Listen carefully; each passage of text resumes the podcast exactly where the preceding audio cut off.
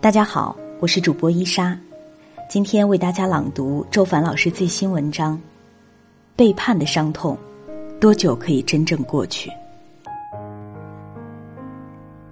之前我放话出去，留言两百赞，会专门写一篇文章回答这个问题。现在要兑现诺言了。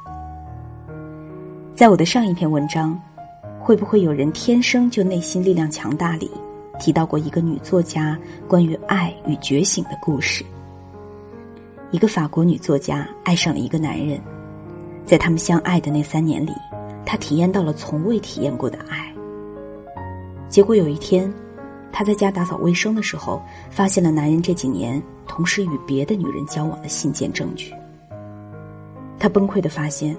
她被男人背叛了，所谓的幸福生活就是个笑话。他痛苦到了极点，决定自杀。他来到了海边，当海水没过他的双腿时，也许是冰凉海水的刺激，也许是内在某种神性力量的苏醒。他突然想到一个问题：如果这三年这个男人从未爱过你，那么你感觉到的爱是真的吗？他停了下来，认真思考这个问题，答案出现了。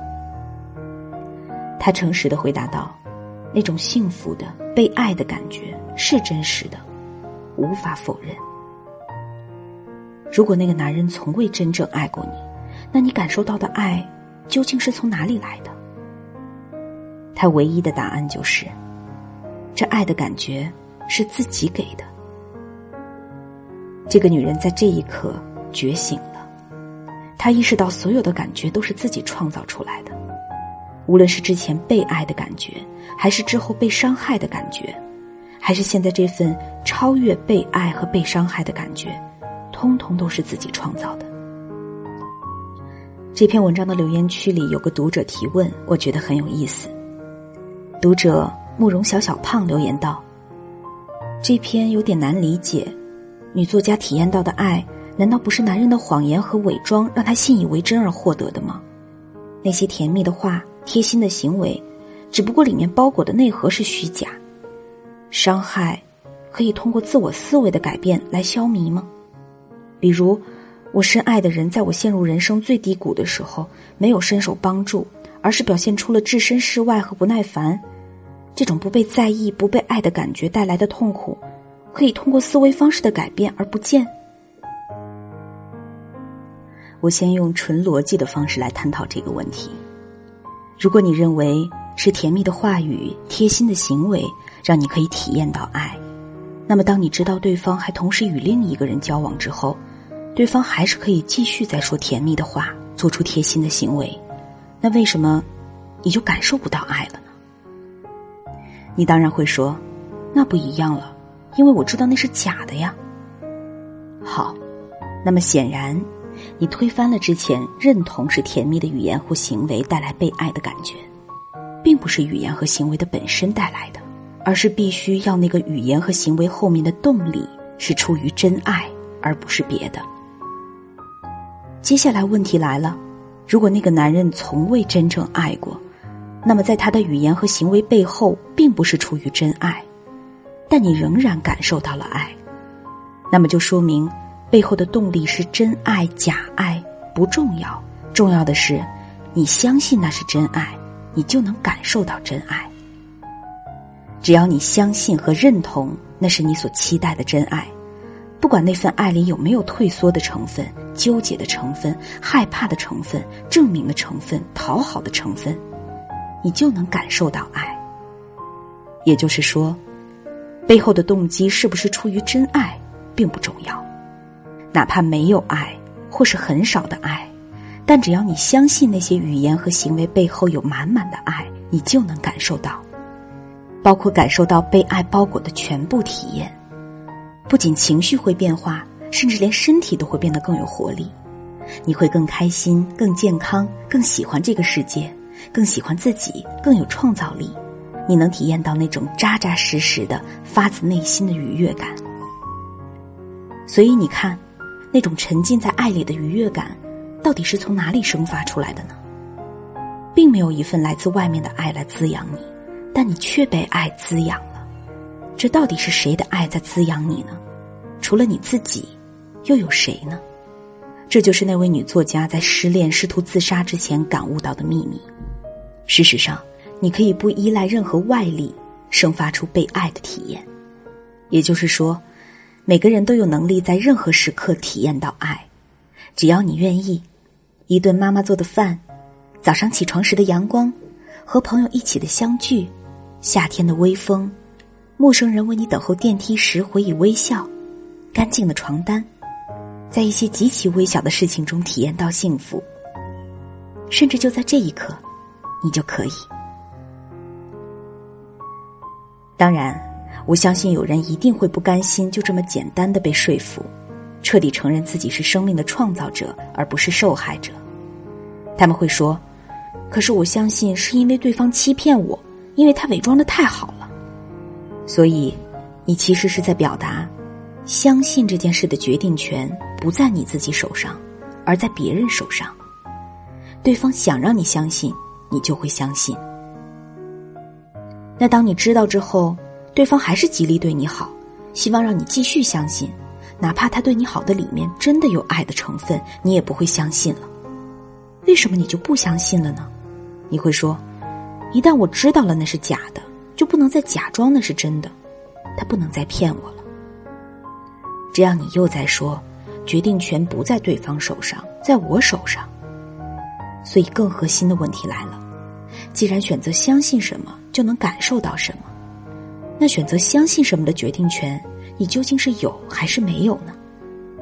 比如。你知道，只要身心一致的相信自己很好，很值得被爱，你就会变成更自信、更有力量、价值感更高的人。但是你却做不到，因为可能在你小时候，父母就不断打压你。考试全年级一百零五名，他们会说你怎么这么差呀？你说全年级有两千多人呢，他们会说你怎么不跟好的比呀？你前面有一百多个人，你怎么不跟他们比啊？或者用控诉的方式，让童年的你背上沉重的压力感。我们只是普通的工薪阶层，供你上这么贵的学校，你就用这样的成绩回报我们？你怎么对得起你爸爸每天这么辛苦？又或者，他们总是在忙，永远没有办法认认真真听你讲话，或者好好陪你玩一会儿。你所有的童年回忆里，父母都是面目模糊的。那种孤单和被忽略的感觉，已经成为一种背景色，深深的嵌入了你的生命中。不得不认清一个残酷的事实：一个人的成长背景、信念系统、历史印记综合叠加所形成的人格模式，在一个人的人格模式彻底被瓦解之前，这个人是没有选择权的。当你自我价值感低的时候。不相信自己值得被爱时，要么因为太渴望爱而把一些挑逗或者迎奉当作爱，被一个撩拨成性的人夸赞两句，就如同溺水的人抓住木头，飞蛾扑火，失去自我；或者，即使有人真心爱你，你也会非常多的怀疑、猜忌，或者自己在关系中裹足不前，在一个安全距离就此止步，不敢继续靠近；又或者。在以上这两种情况中来回摆荡。我有个学员叫芹菜，他告诉我，他特别忍受不了另一半总是忽略他，比如发了一个信息，对方很久都不回，他就会很烦躁。虽然理智知道对方可能在忙、不方便或者没看到信息，但不舒服的感觉还是会有。以前总会穷追猛打，各种施压，各种逼迫、控诉。后来在我这里上课成长之后，领悟了许多东西，也发现了自己性格中的缺陷。有一次，芹菜好不容易打开心扉，说了很多关于自己对自己的剖析给对方，期待对方也能说一些心底深处的东西。结果对方收到大段大段的信息之后，竟然如同石沉大海，沉默，不给任何反应。芹菜告诉我，他简直挫败到要崩溃了。他问我：“周凡老师，难道在这种情况下，也有人能感受到爱吗？”我知道他的这个问题是在极端挫败所带来的无力感所产生的，无力感与之匹配的反应就是失望。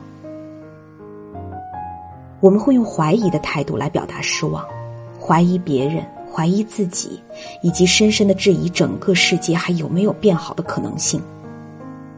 所以我没有在这个问题上回应他，而是帮助他去扩展自己的视角。我说。他沉默的原因很可能是对方也不知道该如何反应。他看到你袒露自己，他也很陌生，甚至无措。你能允许他不知道该如何回应你吗？他说：“可以呀，他不知道怎么回也没关系呀，说个不知道也可以呀。”我说：“所以你的意思是，即使他回个信息说看到你的信息了，我不知道该说什么，这样也是可以的，对吗？”他说。对呀，这样我会感觉好很多，并不会生气或难过。我说，所以你在意的并不是他回应的内容，而是给回应本身，对吧？那他没有给回应的时候，你有什么感觉？你不知道他在想什么，这样你有什么感觉？他说：“我不知道他在想什么，让我感觉很迷茫，很不安。”我说。可是，就算他回你，我不知道该说什么，你还是不知道他在想什么呀？他说：“那不一样。”我问：“是哪里不一样？”他沉默不语，搜寻不到答案。我知道这是一个隐藏的很深的渴望，于是直接问芹菜。当他回答：“我不知道该说什么”，至少你会感觉他让你知道他不知道，对吗？是的，是的，就是这样。所以他沉默的时候，你感觉他不让你知道他在想什么，对吗？他说：“对。”我接着问：“当你感觉他不让你知道他在想什么的时候，你有什么感觉？”芹菜沉默，眼圈红掉，半晌吐出几个字：“我觉得要被抛弃了。”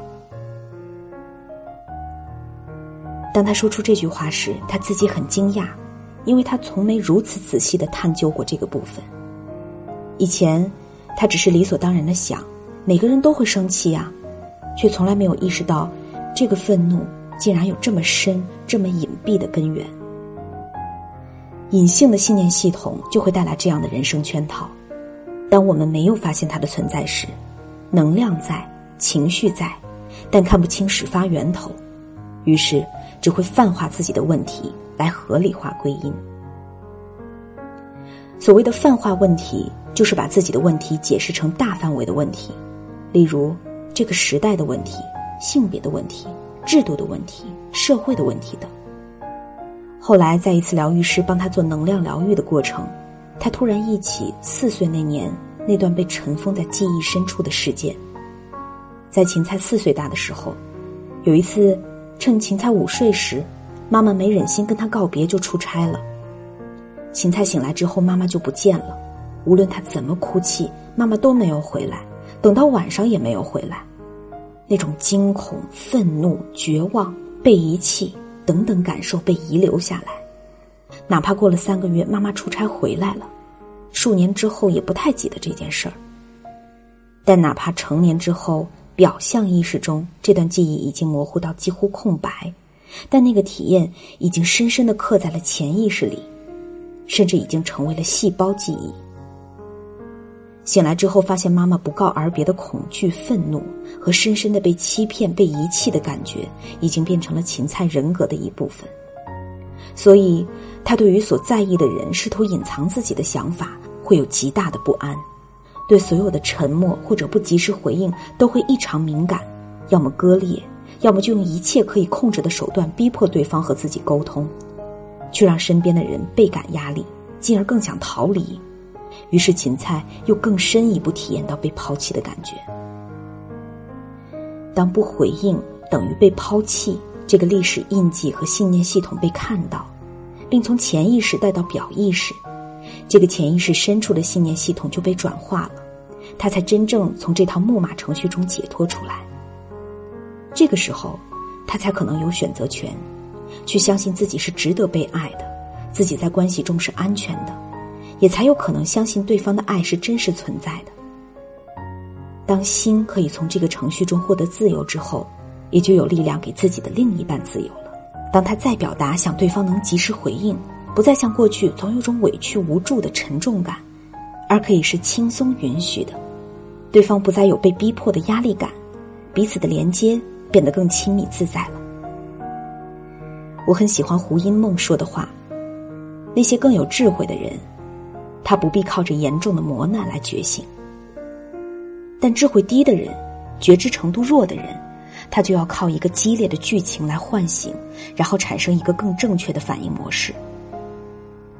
每个人的人格中都有各种各样的漏洞，而成长就是借由关系中的各种事件来自我觉察、自我探索，并在这个过程中收回力量，获得自由。只有自由了，你才可能决定选择相信什么，并把你所相信的。带入到你的实相之中。